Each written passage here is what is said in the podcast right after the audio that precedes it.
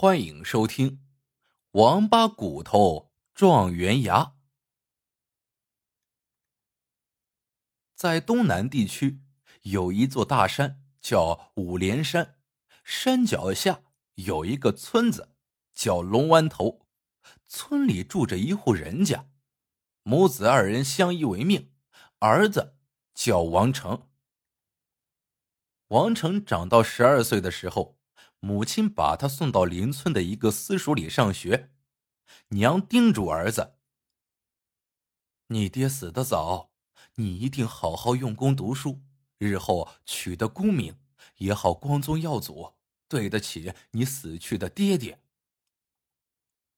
王成记住了娘的话，到了私塾，认真听老先生讲课，按时完成老先生布置的作业，成绩一直很好。在两个村子中间，隔着一条小河。每天早晨，王成走到河边，总是挽起裤腿过河去。进入腊月，小河上结了一层薄薄的冰凌，让人感觉到一股寒意。这天早上，王成来到河边，挽好裤腿，正要下河，从身后走过来一个白胡子老汉，看上去慈眉善目的。他拍着王成的肩膀说：“孩子，腊月的河水像针尖一样凉，你赤脚过去会冻坏骨头的。从今往后呀，我背你过河。”王成摇摇头：“谁不是爹娘所生？况且你这么大年纪了，我背你过河才对呀。”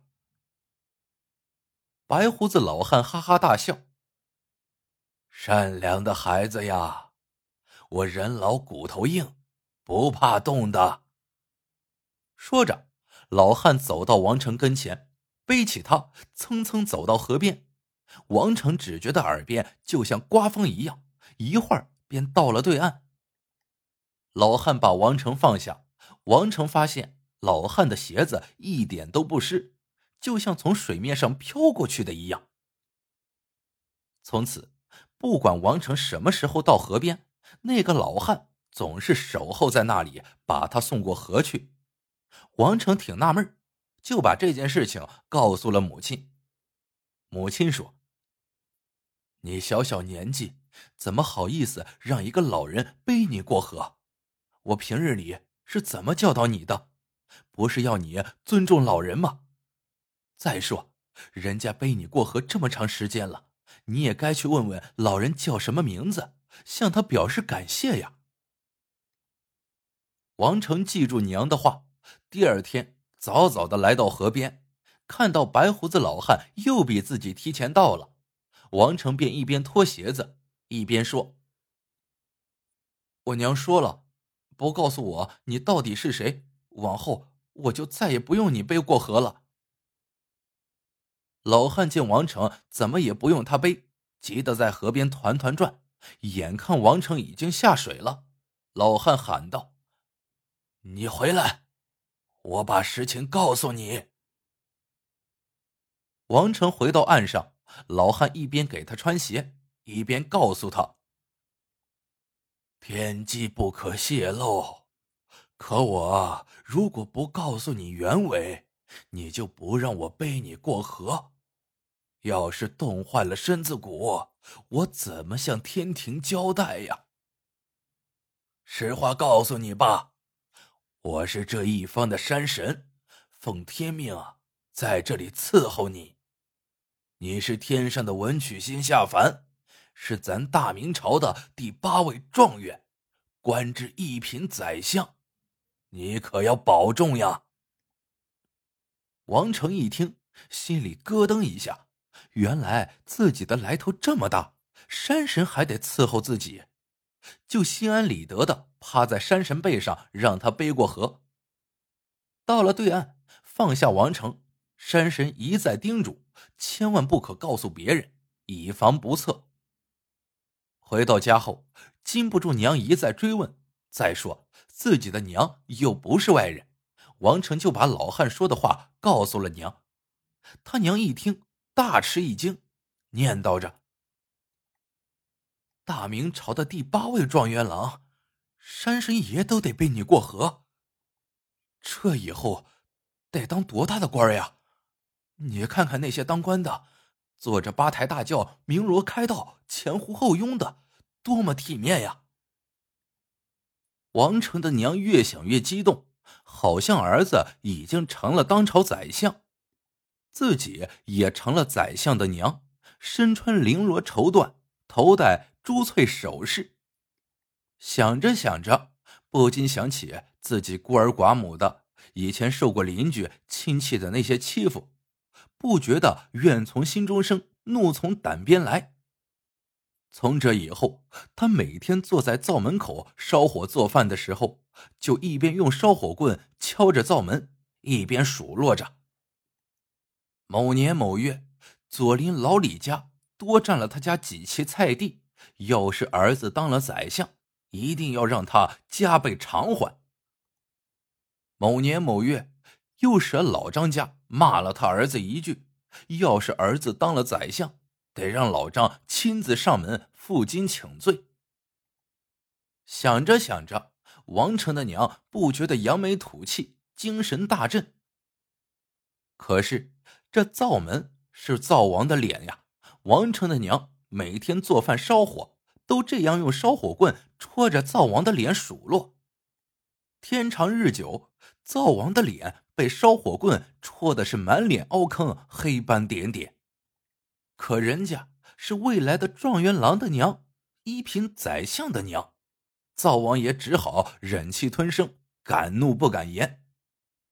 王成本来书读的很好，可自从他娘知道他是未来的状元后，每当上学的时候，娘就嘱咐儿子：“反正你是状元的命，早晚是未来的宰相，到学堂里就不用像那些学子一样伺候师傅了。”也不用那么用功学习，保养好身体才是根本呀，儿子。天长日久的，王成的学业也就渐渐懈怠了。话说小年腊月二十三这天，灶王奉命上天庭述职，山神、地神、财神众多神灵都在玉皇大帝跟前一一禀报，唯独灶王用衣袖遮掩着脸庞，不好意思上前。玉皇大帝问：“灶王，你半遮半掩的，有什么难言之隐吗？”灶王唯唯诺诺，不敢上前。玉皇大帝吩咐左右，把灶王拉到跟前，扯下他的胳膊。玉皇大帝看到他满脸的麻子，大吃一惊：“你的脸是怎么了？”眼见瞒不住了，灶王只好一五一十的把缘由禀告了玉皇大帝。玉皇大帝听后大发雷霆：“人家都说母贤子孝，这样的母亲能教育出什么好儿女？再说，听见风就是雨，只是听到几句传闻就这样嚣张，这以后他儿子真成了宰相。”他一定会狐假虎威、狗仗人势，犯下逆天大罪。玉皇大帝随即一拍龙案：“太上老君听令，你在三月三这天下凡，抽了王成的状元骨头，换上太湖王八的鳖骨头，让他永世不得翻身。”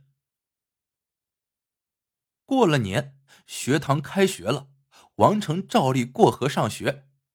这天早晨，白胡子老汉早早等候在河边，见到王成，一声不响的背起他走过小河，放下了王成，对他说道：“这是我最后一次背你过河了。”接着把事情的经过告诉了王成。最后，山神嘱咐王成：“三月三。”那天子时，你会忽然感觉到全身剧痛，但是你一定要咬紧牙关，不要大喊，这还能保住你一口牙齿，日后还能吃一辈子好饭。看你也是个善良的孩子，我也只能帮你这些了。说完，白胡子老汉一转身就不见了。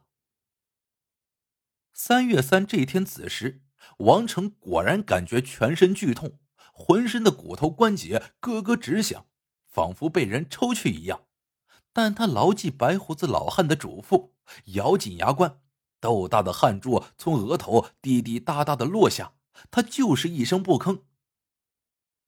一个时辰过后，剧痛消失，王成感觉到身子一下子轻快了许多。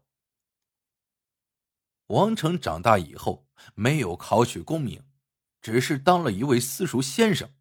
虽然没有大富大贵，但也是一辈子衣食无忧。一天下午，学堂放学，王成和一位路过的相面先生相遇。先生看了王成一眼，纳闷的摇摇头，说道：“奇怪，好端端一个教书先生。”怎么会有一身王八骨头呢？王成听后不知道这位先生说的是啥，只是张着嘴呆呆的看着他。相面先生随即又大吃一惊。可是，怎么长了一口状元牙呢？好了，这个故事到这里就结束了。喜欢的小伙伴记得一键三连，也欢迎各位小伙伴在评论区里留言互道晚安。各位小伙伴们，晚安，做个好梦呀。